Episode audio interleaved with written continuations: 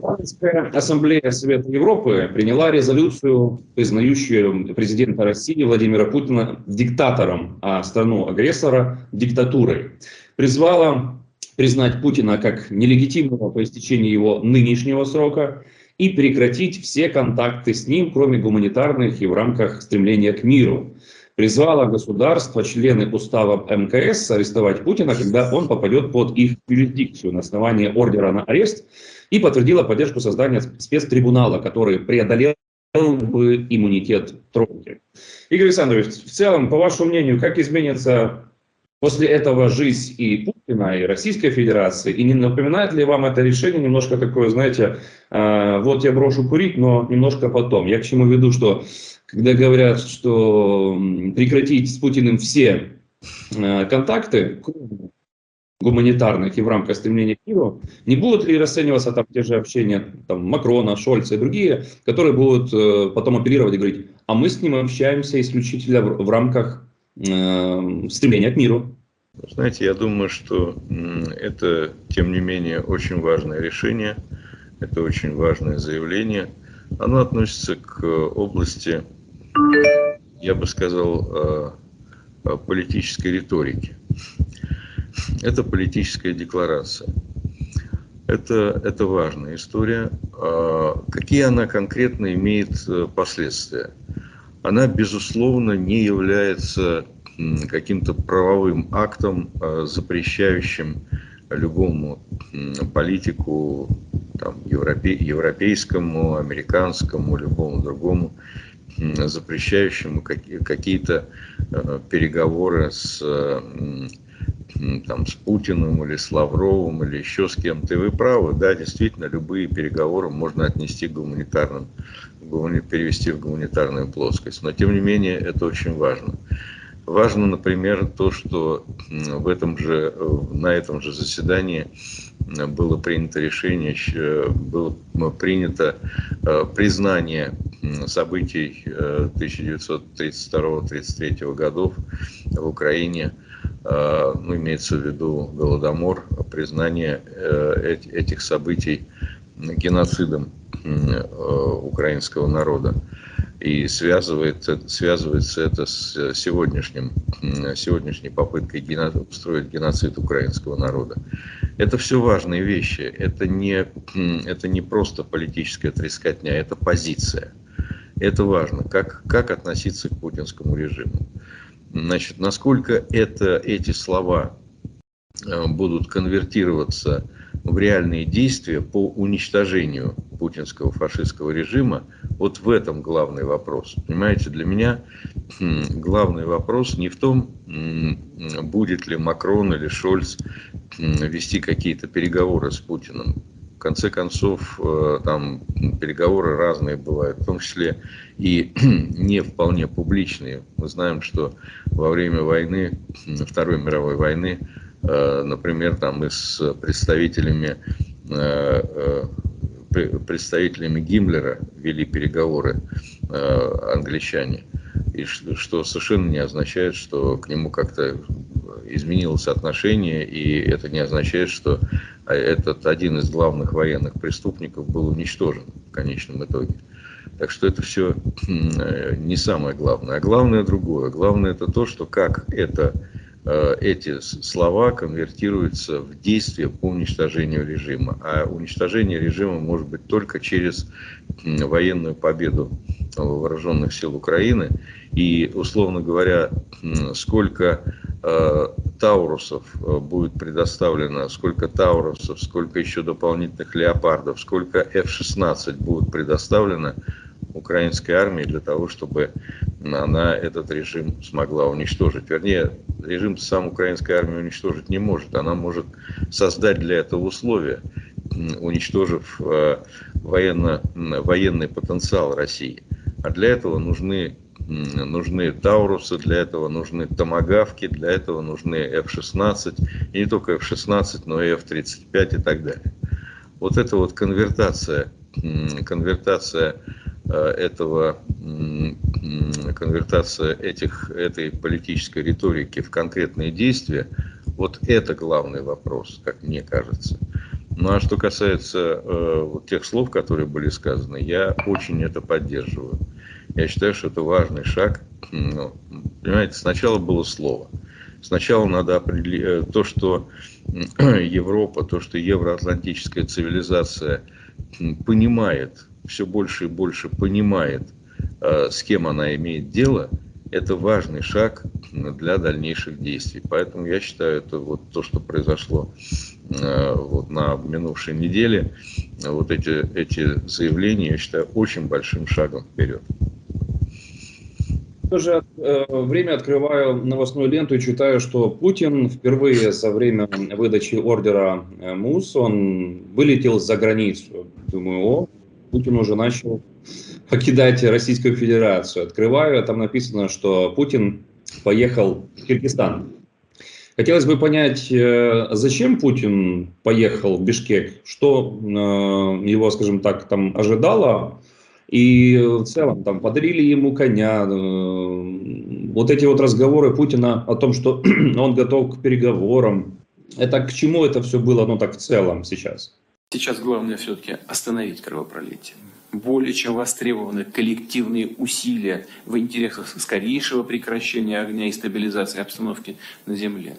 Хотел бы подчеркнуть, Россия готова к координации со всеми конструктивно настроенными партнерами – ну, э, что касается присутствия Путина на саммите э, СНГ, так, кажется, назывался это его визит в Кыргызстан, то это э, ну, ритуальная достаточно поездка, потому что никакого СНГ, безусловно, больше нет, никаких, никаких вот этих вот постсоветских архитектурных э, сооружений, которые, которые Путин поддерживал всячески, их больше нет. Это понятно, что ни одна страна, за исключением Беларуси, на сегодняшний момент э, Путина не поддерживает. Что касается Кыргызстана, то это, ну, наверное, самая бедная страна из постсоветского пространства, э, которая в огромной степени зависит от России просто зависимость от России такая, что э, руководство Кыргызстана не может сейчас э, отвернуться и сказать, все, нет,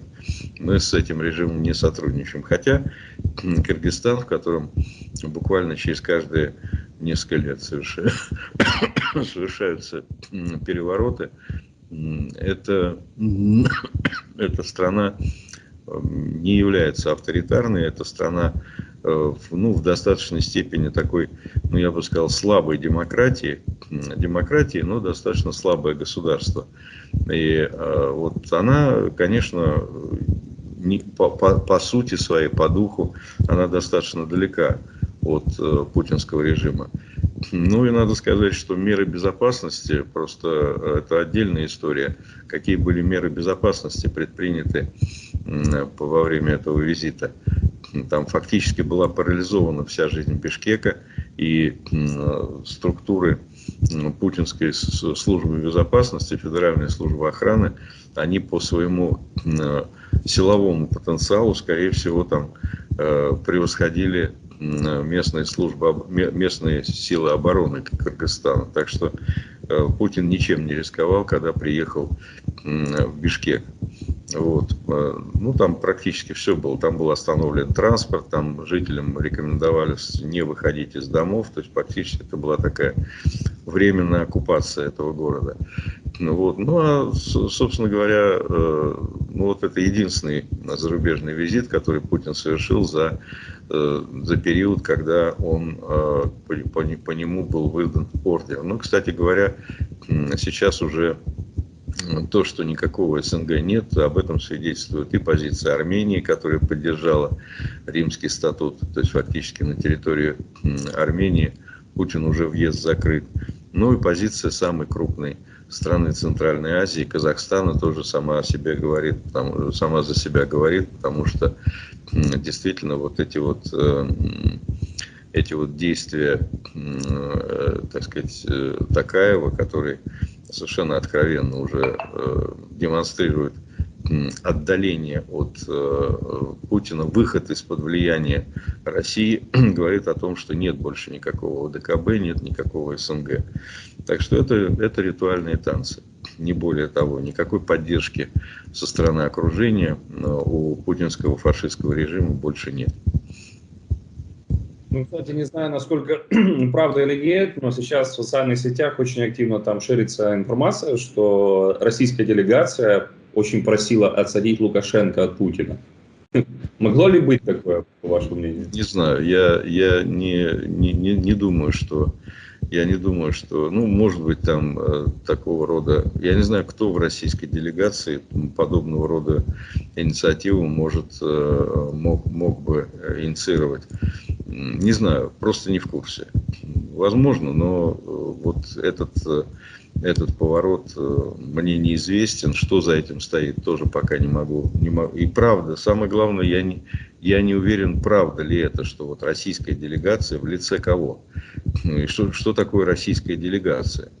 Э, значит, э, насколько я понимаю, там помимо Путина, второй человек после Путина, там был Лавров. Я думаю, что если бы Лавров кого-то попросил, то это было бы сделано. Вот, и в чем там, в чем там интрига, я тоже не в курсе, поэтому не, не очень готов развернуто комментировать. Когда Лукашенко летел э, в Бишкек, то вроде бы он там и подскользнулся, и как-то э, чуть ли не упал, и многие начали воспринимать это как раз его болезнью. А есть же параллельное видео, когда и Байден, он поднимаясь к своему выступлению, тоже э, так поскользнулся, можно сказать, и потом встал уже, и там ему начали аплодировать. И многие начали воспринимать, особенно те, которые верят в различную там, конспирологию, нумерологию и другие какие-то культные такие вещи, а, что это не очень хорошие, скажем так, мировые знаки.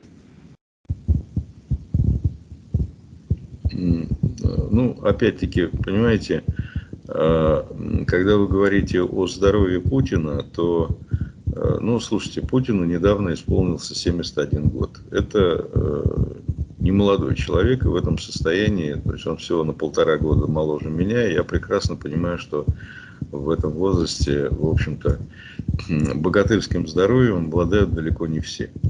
Э, но я не думаю, что надо как-то уж очень сильно преувеличивать э, влияние вот этого состояния здоровья на реальную текущую политику. Э, люди разного возраста э, были руководителями разных стран, и были люди, которые до глубокой, до глубокой старости сохраняли ясный ум и были вполне эффективными политиками.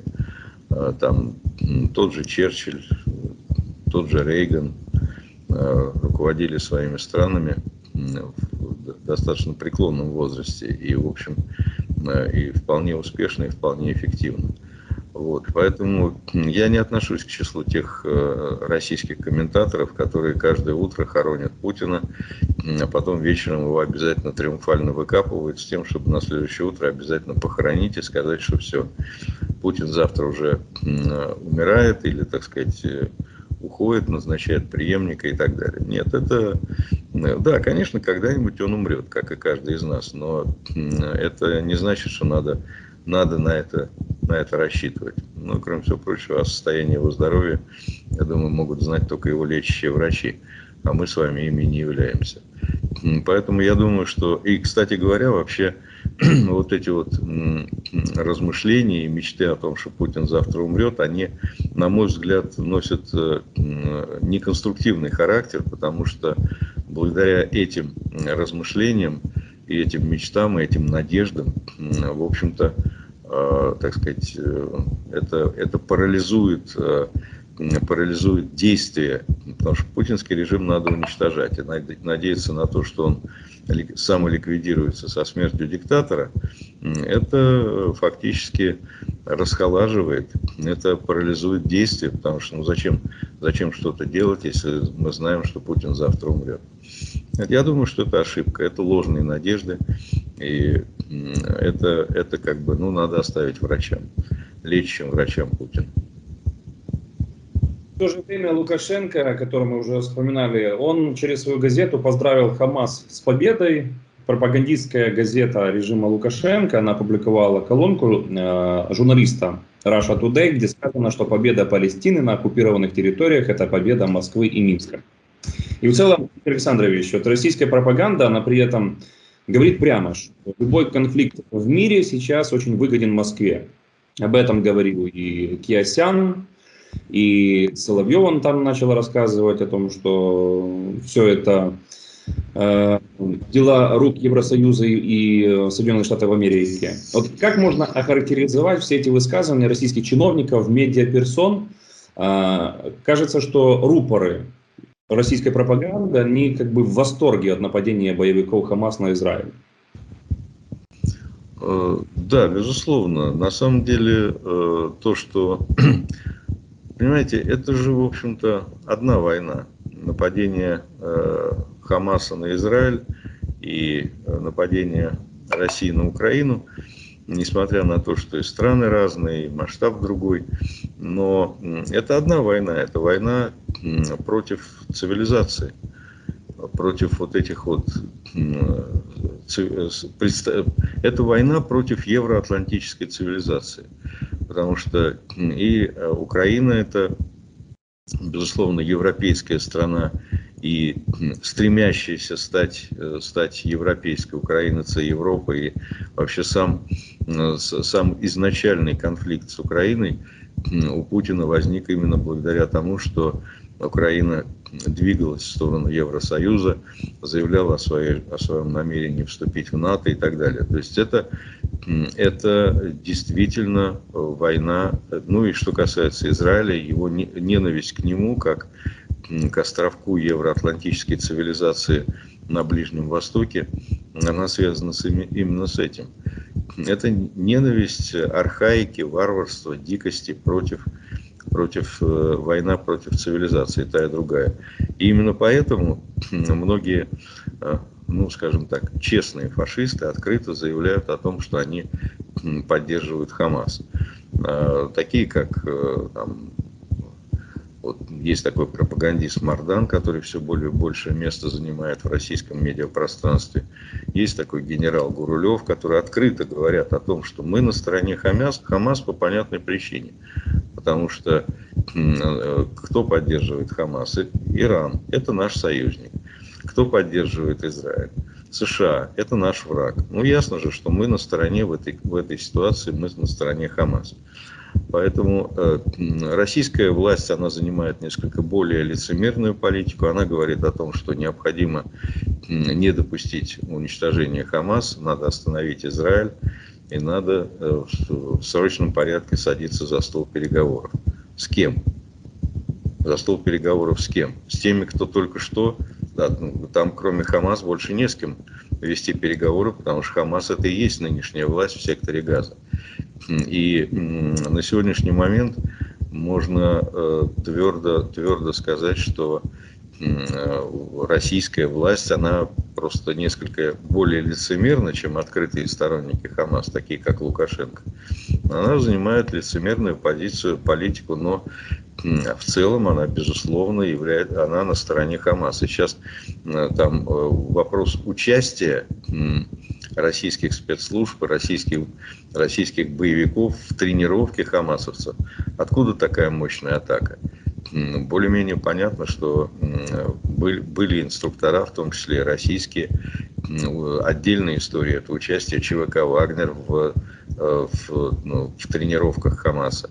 И сейчас мы видим, что э, вот остатки ЧВК «Вагнер», ну, такой структуры больше не существует, но оставшиеся, оставшиеся люди, они сейчас объявляют э, набор в, на службу в Хамасе и там э, а, обещают достаточно большие деньги. То есть на, участие российских наемников на стороне Хамаса это тоже вопрос. Оно вполне возможно. Так что я полагаю... И, прошу прощения, что к вашим словам, э, к слову, э, Хамас опубликовал кадры взятия КПП РС на границе Израиля и сектора Газа, и на которых четко слышны языки русскоязычных инструкторов, которые отдавали приказы, координировали действия боевиков и наемников. Там одновременно слышится и «прикрывайте, прикрывайте», и также вот это известное э, высказывание «Аллах», ну, не будем в эфире Ютуба, на всякий случай. Аллаху Акбар!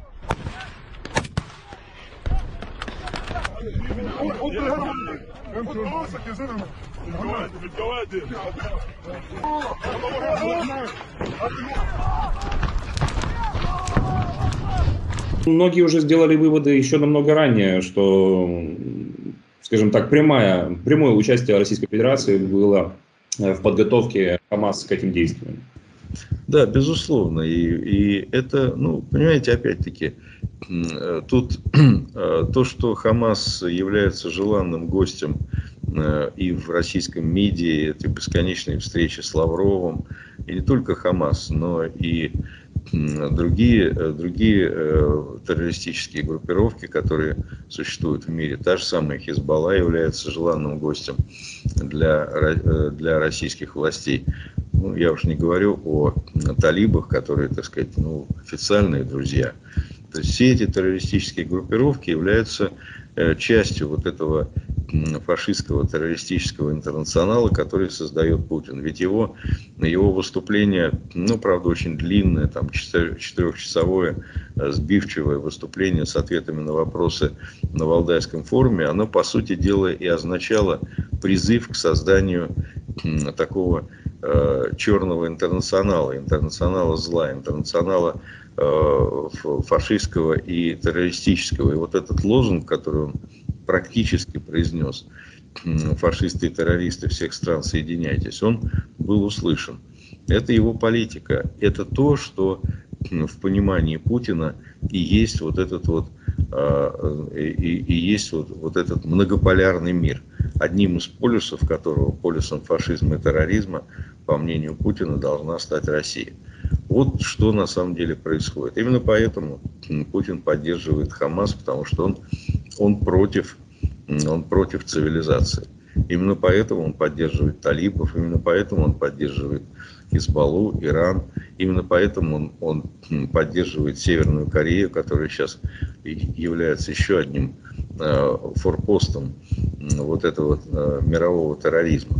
Так что здесь все вполне логично. В конечном итоге начало, старт этой, этого движения в сторону мирового терроризма Путин дал он, публично и открыто в своей мюнхенской речи, когда э, выступил против э, практически э, евроатлантической цивилизации.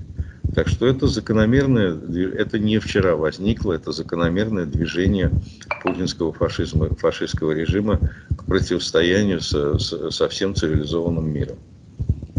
Хорошо, Игорь Александрович, если мы говорим противостояние цивилизованному миру, а что же происходит со своими? Вот какое у вас мнение сложилось о том, что пишет Симонян, говорят, Солов- э, говорит Соловьев, Миронов, А, вот эти шуточки э, о выехавших русских в Израиль, и они начали писать там, ой, а куда же они поедут, а куда же они будут переселяться дальше и так далее.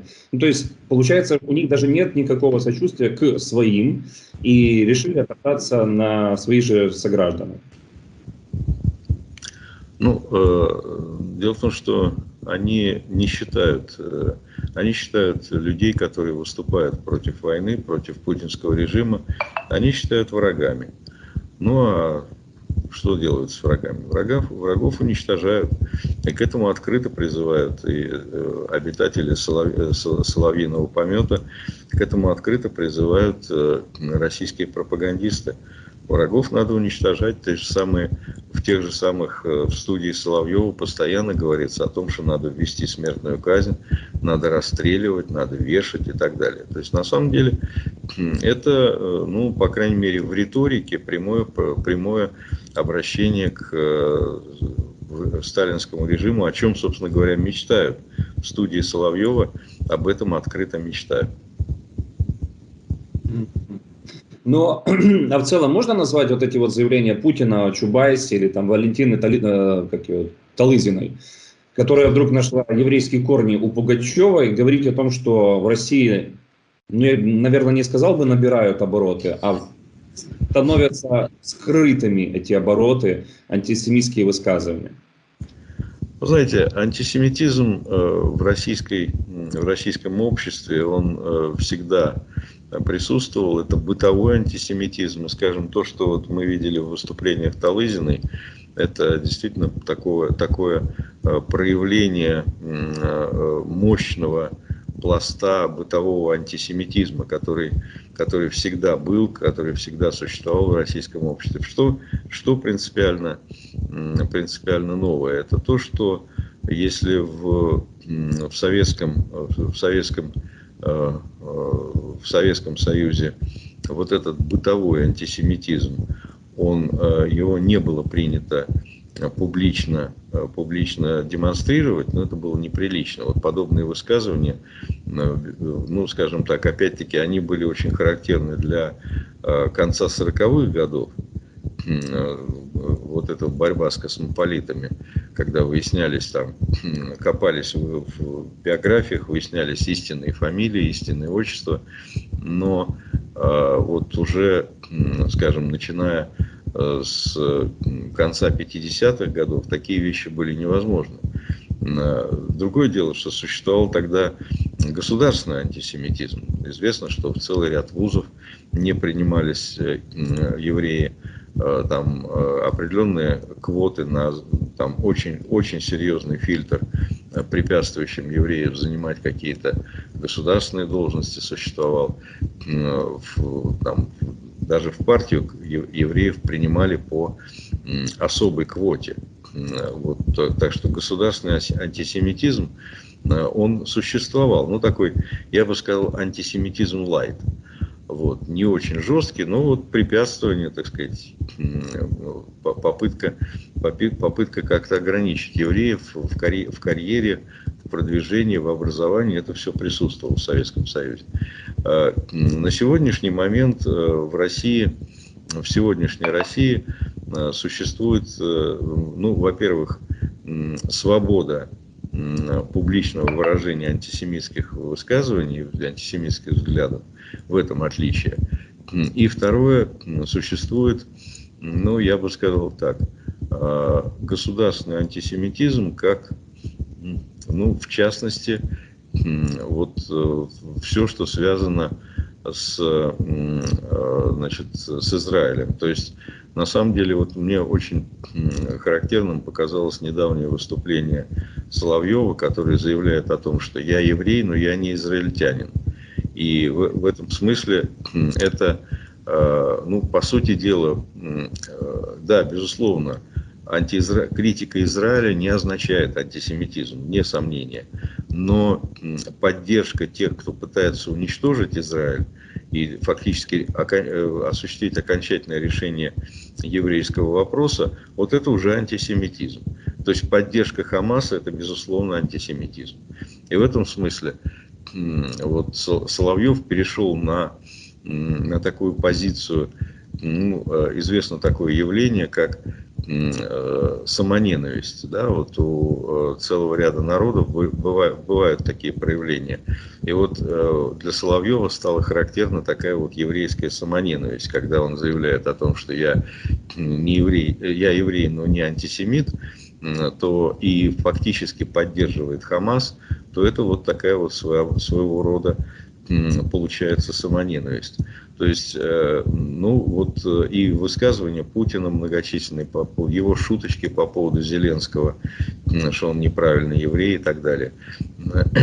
Это, это все проявление уже, ну когда глава государства допускает такие вещи, то фактически это уже элементы складывающегося государственного антисемитизма. Мы помним хорошо, как этот э, антисемитизм в Советском Союзе развивался. Он, он э, развивался, почему я говорю, что он пошел значит, э, после того, как э, Советский Союз твердо занял антиизраильскую позицию на Ближнем Востоке.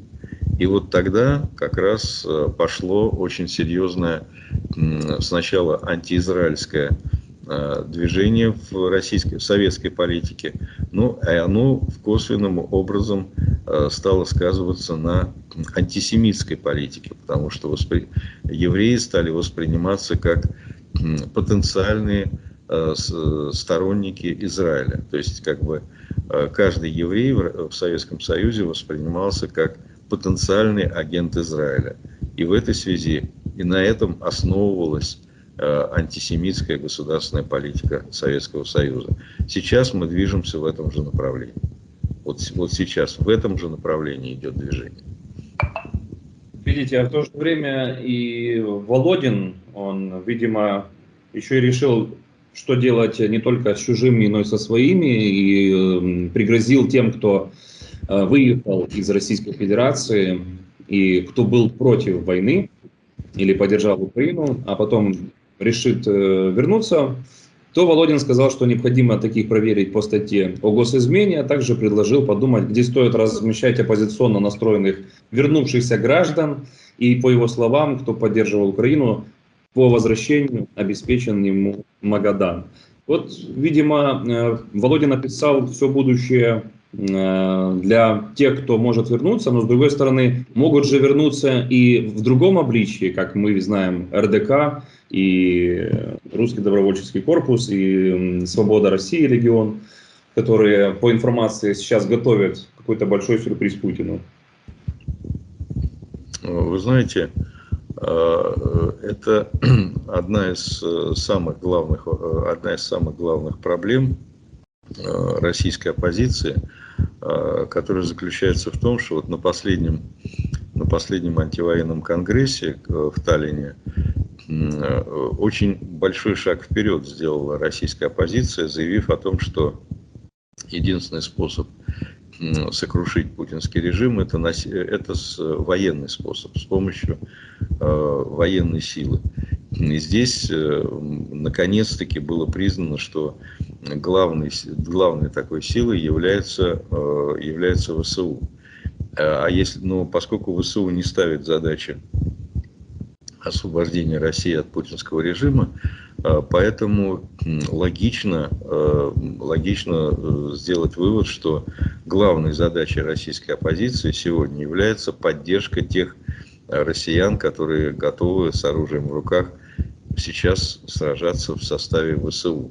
И, ну, к сожалению, российская оппозиция пока не сделала, а, не перешла от слов к делу и не создает какие-то серьезные структуры э, э, вербовочные, мобилизационные для того, для того, чтобы сравнительно небольшие по численности отряды э, русского добровольческого корпуса, Легиона Свободы России, чтобы они превратились в крупное, крупное соединение, в крупную российскую или русскую, если угодно, освободительную армию. То есть э, численность этих, э, э, этих подразделений должна вырасти, вырасти как минимум на порядок. И тогда можно вести разговор о том, что они действительно в состоянии будут вооруженным путем свергнуть путинский режим. Но здесь, конечно, для решения этого вопроса не хватает э, очень многого. Пока можно сказать, что мы еще даже не в начале пути вот, э, к тому, чтобы это от слов перешло к делу, потому что для этого необходима огромная политическая воля российской оппозиции, которой нет. Второе необходимое условие для этого должно быть перелом в настроении военного политического руководства Украины, которое по понятным причинам сегодня не доверяет россиянам и решение о создании большого крупного Э, российского соединения внутри украинской армии пока, по крайней мере, явно воспринимается с недоверием по, вполне по понятным причинам. Потому что, ну, тут, естественно, существуют какие-то, наверное, существуют какие-то риски, что там будет большое количество, за, наряду с искренними борцами с путинским режимом, может быть какое-то количество диверсантов внутрь украинской армии. Поэтому здесь тоже большой вопрос. И Э, это такое принципиальное политическое решение, прежде всего, военного руководства Украины, э, в частности, военной разведки, ну и военного руководства. Ну и, наконец, последнее. Для этого точно не хватает э, политического решения руководства стран, стран Запада, потому что на сегодняшний момент, несмотря на то, что российский путинский режим признан террористическим, но решения уничтожить этот режим пока нет.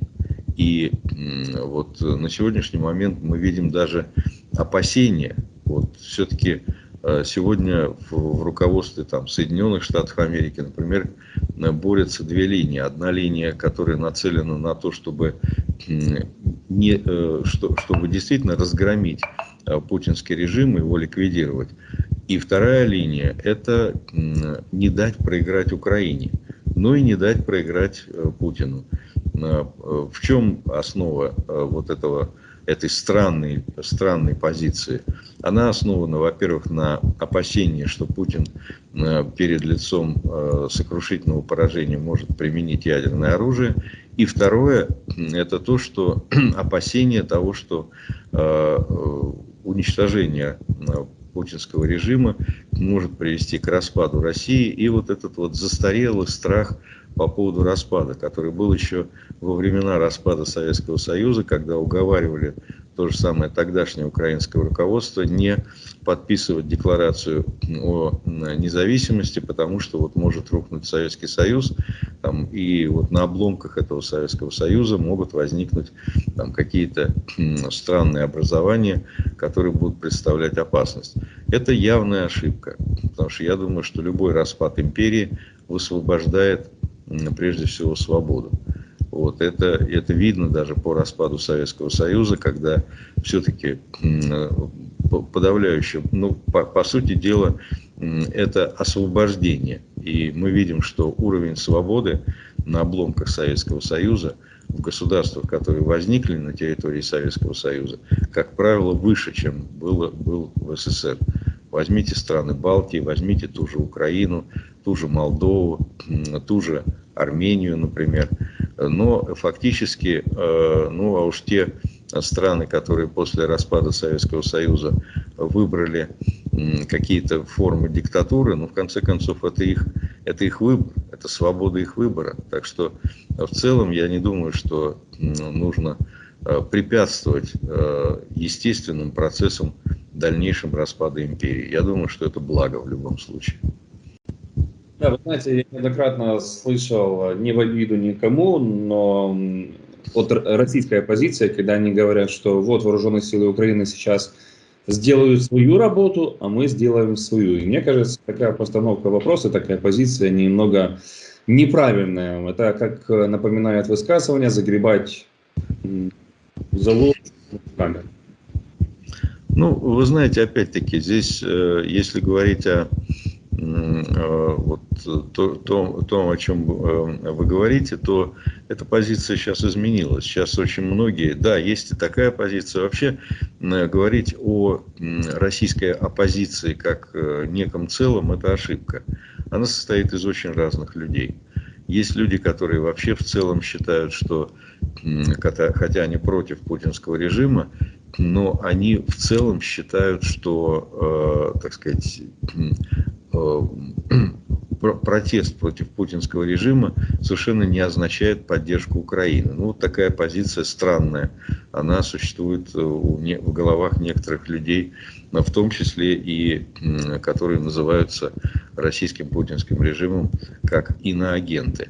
И такое есть. Есть э, люди, которые считают, что не, не нужно вооруженным путем бороться с этим режимом, что его можно каким-то образом свергнуть там, на выборах или еще на чем-то. Вот это вот, э, ну, либо чрезвычайно наивное, либо э, там как, позиция, которая связана с какой-то личной заинтересованностью, она тоже присутствует.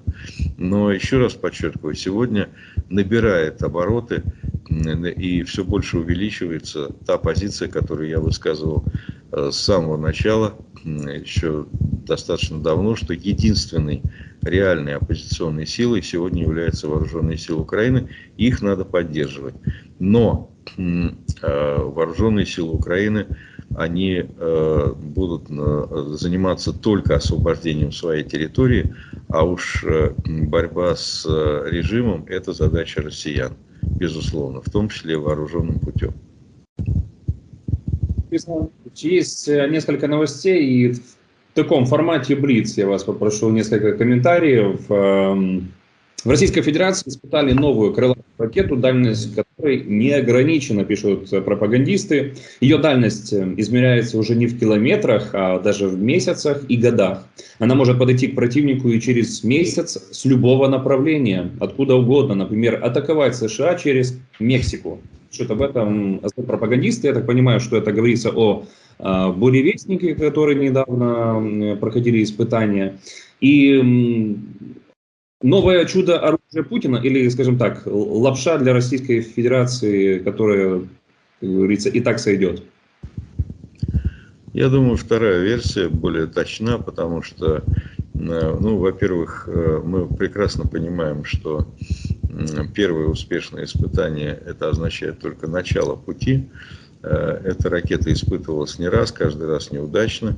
И пока говорить о том, что эта ракета будет поставлена на боевое дежурство в российской армии, очень и очень преждевременно. Ракета «Сармат», которая, которые давно угрожали э, значит, своим оппонентам, путинские пропагандисты, до сих пор не стоит на вооружении. Хотя она достаточно более, более старая, более привычная. Вот, поэтому это все, это все пока явно пугалки. Если сухой остаток, то это, это пока страшилка. Это все пока относится к тем самым мультикам, которые Путин рисовал значит, на экране, что вот какая-то чудо-ракета, которая долетит до Америки и уничтожит штат Флориду. Мы все помним это. Это, это все э, элементы вот такой вот мультипликационной пропаганды. Видимо, настоящее положение и Российской Федерации, и того, что происходит на фронте, э, записывает Z-культистка, которая отчитывается о результатах наступления на Авдеевку. Э, возможно, вы видели девушку, которая просит помочь черными пакетами, говорит, нам нужно больше мешков для трупов, и э, присылайте консервацию, ну, в плане, э, я так понимаю, для того, чтобы не было какой-то открытой еды, чтобы кто-то ее там не э, коим образом не отравили. Поэтому она просит мешки для трупов и э, еда. И уж простите за такое сравнение, но складывается впечатление, что в этом как раз обрисована вся жизнь русского человека. Пожрать и умереть. Ну, э, э, это все-таки далеко не все, не все э, люди, которые, я не знаю, кого вы называете русским, русскими людьми, включаете ли вы в это понятие этнических бурят, этнических чеченцев, этнических якутов и так далее татар и прочее. Значит, э, люди разные. И да, есть значительная часть вот таких вот людей, о которых вы говорите. Есть часть тех, кто хотел бы, чтобы все жители России были такими. К счастью, это не так. К счастью, это не так. Сейчас, да, действительно, вот политика, э, публичность, публичная политика путинского режима такова, что на поверхность вылезают именно вот такие вот персонажи потому что все остальные, они, э, так сказать, третируются и, по крайней мере, им не обеспечивают, э, не обеспечивают режим публичности. Но мы помним, что бывают э, черные времена у самых разных народов. Во времена Гитлера тоже было ощущение, что немцы все вот они представляют такой вот Э, такой вот народ, э, который представлен в геббельсовской пропаганде. На самом деле мы видим, что эти времена прошли, и сейчас немцы являются одним из самых таких э, из основ из основ Евросоюза, это фундамент Евросоюза, трудолюбивая, талантливая, умная нация, которая действительно достойна высокого звания европейца.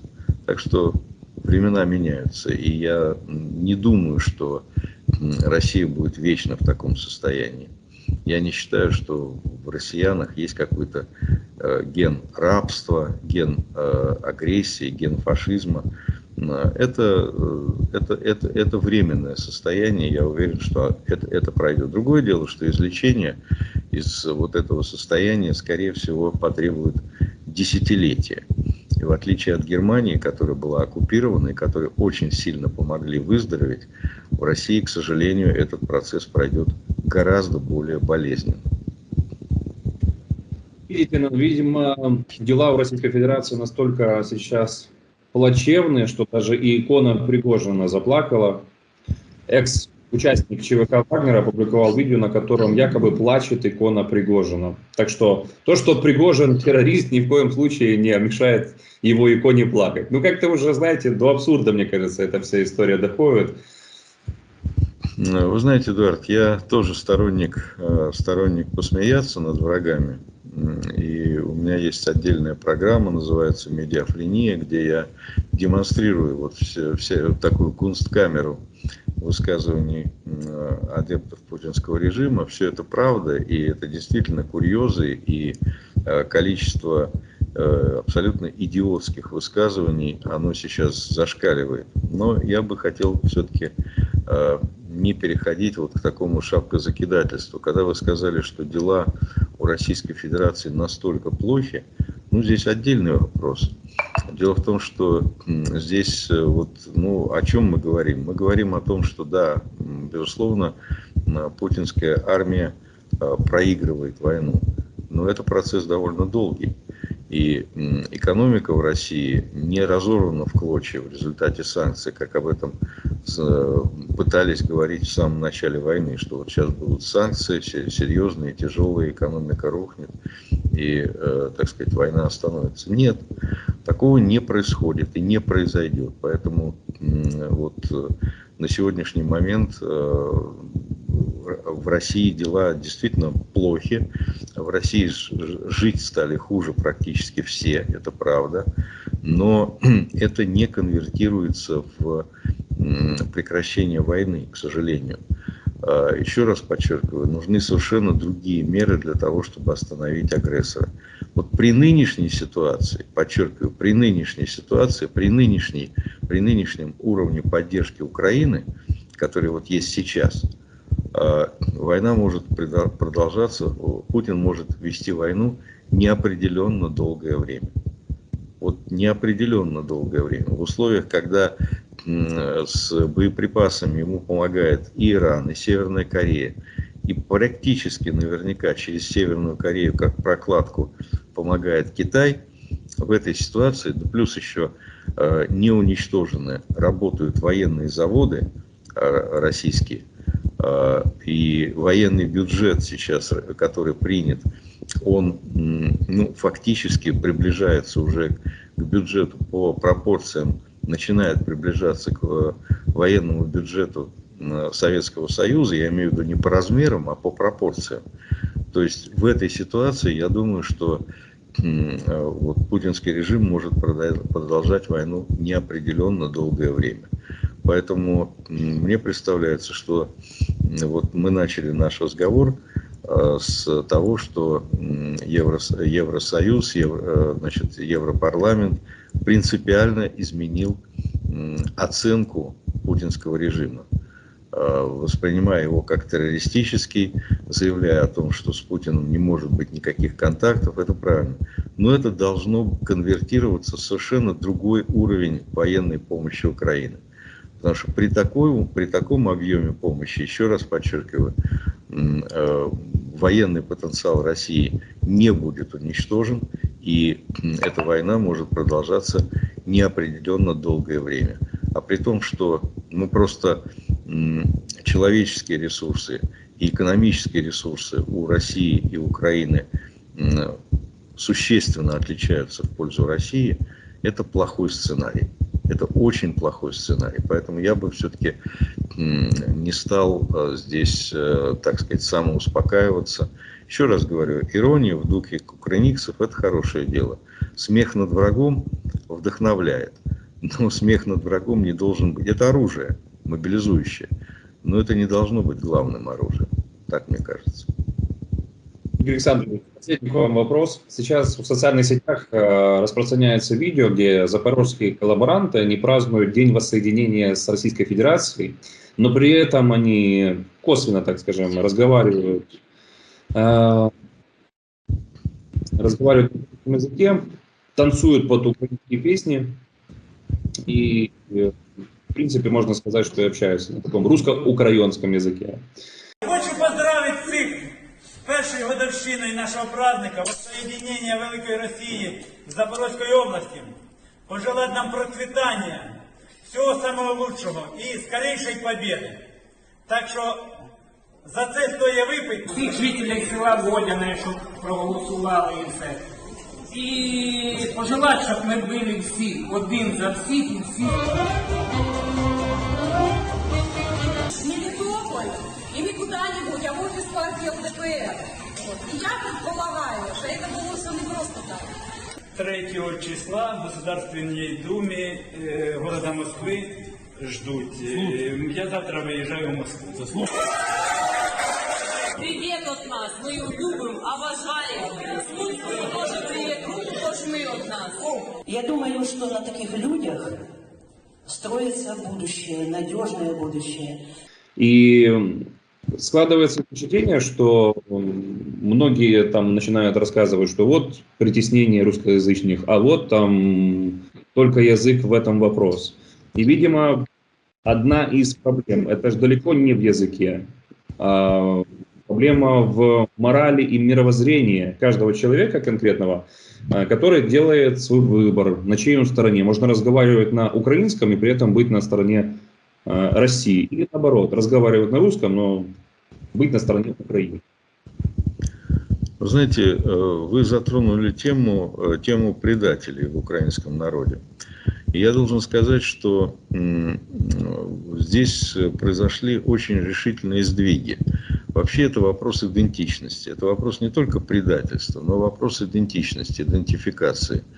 И вот за 30 э, с лишним лет украинской независимости э, произошла очень, произошел очень существенный сдвиг в идентичности. То есть, на самом деле, сначала, когда э, Украина э, объявила о своей независимости, ну, в общем, огромное количество людей, ну, там было три вида идентичности. Украинская, то есть люди, которые считают себя украинцами, которые твердо э, стоят на позиции ну, того, что называется освобождения от э, э, выхода из, Российс- из Российской империи. Э, Второе – это российская имперская идентичность, она была в Украине достаточно сильна. И, наконец, чисто, чисто российская идентичность, когда многие украинцы считали себя просто россиянами. Так вот, э, постепенно э, произошло э, сдвиг в сторону преобладания чисто украинской идентичности. И решительный перелом к этому дало 24 февраля, когда практически, в общем-то, лю- люди, которые даже разговаривают на русском языке, считают себя украинцами и не хотят иметь никакого отношения к России и к Российской империи и к так называемому русскому миру. И вот меня поразило, ну не то, что поразило, но а, обрадовало скорее невероятно небольшое количество предателей в составе э, в- в из числа украинцев. Потому что обычно в таких случаях коллаборантов, предателей бывает намного больше, когда идет оккупация. Э, Небольшой, вот этот дефицит кадров предателей, он сказался и на э, выборе гауляйтеров. Понимаете, когда ну, в качестве гауляйтеров э, назначаются какие-то совершенно э, такие гротескные персонажи, какие, такие как э, Сальдо, например, э, значит, или такие как Стремоусов, был такой э, персонаж очень своеобразный. Вот. Это свидетельствует о том, что очень, э, очень небольшой выбор был у российских оккупантов, кого назначить в качестве гауляйтеров. И вот это, это радует, это, это хорошая история. То есть, на самом деле, с предателями в Украине дело обстоит неважно. То есть, э, очень, очень небольшой выбор. Ну, я просто хочу напомнить, что было недавно совсем. Совсем недавно. Совсем недавно президентом избирали Януковича, например, да, совершенно, ну, откровенно такого вот, э, такого вот предателя. А, Путин совсем еще недавно был, э, так сказать, э, набирал, имел самый высокий политический рейтинг в Украине, выше, чем любой украинский политик. Э, Даже после оккупации Крыма и Донбасса значительная часть украинцев голосовала за оппозиционный блок Медведчука и Рабиновича. Понимаете, огромное количество украинцев голосовало за откровенно пророссийских, пророссийских политиков, даже после оккупации Крыма и Донбасса. А И, ну и смотрите, что сейчас. Сейчас очевидно, что любой сторонник Российской империи, любой сторонник русского мира, он э, не будет никак поддержан не, будет никак поддержан э, украинским обществом. И даже вот э, сторонники, сторонники Украины, но сторонники э, мира в обмен на территории, вообще сторонники перемирия находятся в огромном меньшинстве в Украине. Поэтому я думаю, что вот то, о чем вы говорите, это абсолютно маргинальное явление. Юрий Александрович, благодарен вам за эту содержательную беседу и за ваш анализ. И нашим зрителям хочу напомнить, друзья, не забудьте Игоря Яковенко, найдите в Ютубе, есть свой авторский канал, обязательно подпишитесь, поддержите э, работу автора. Также не забудьте поддержать и наше видео вашим лайком, подпиской на канал, кто смотрел это видео без подписки. И самое главное, друзья, берегите себя, ваших родных и близких, это самая главная ценность в нашем мире. Игорь Александрович, вам желаю хорошего дня и до новой встречи на канале Политека. Спасибо. Всего вам доброго, успеха вашему каналу и вам лично.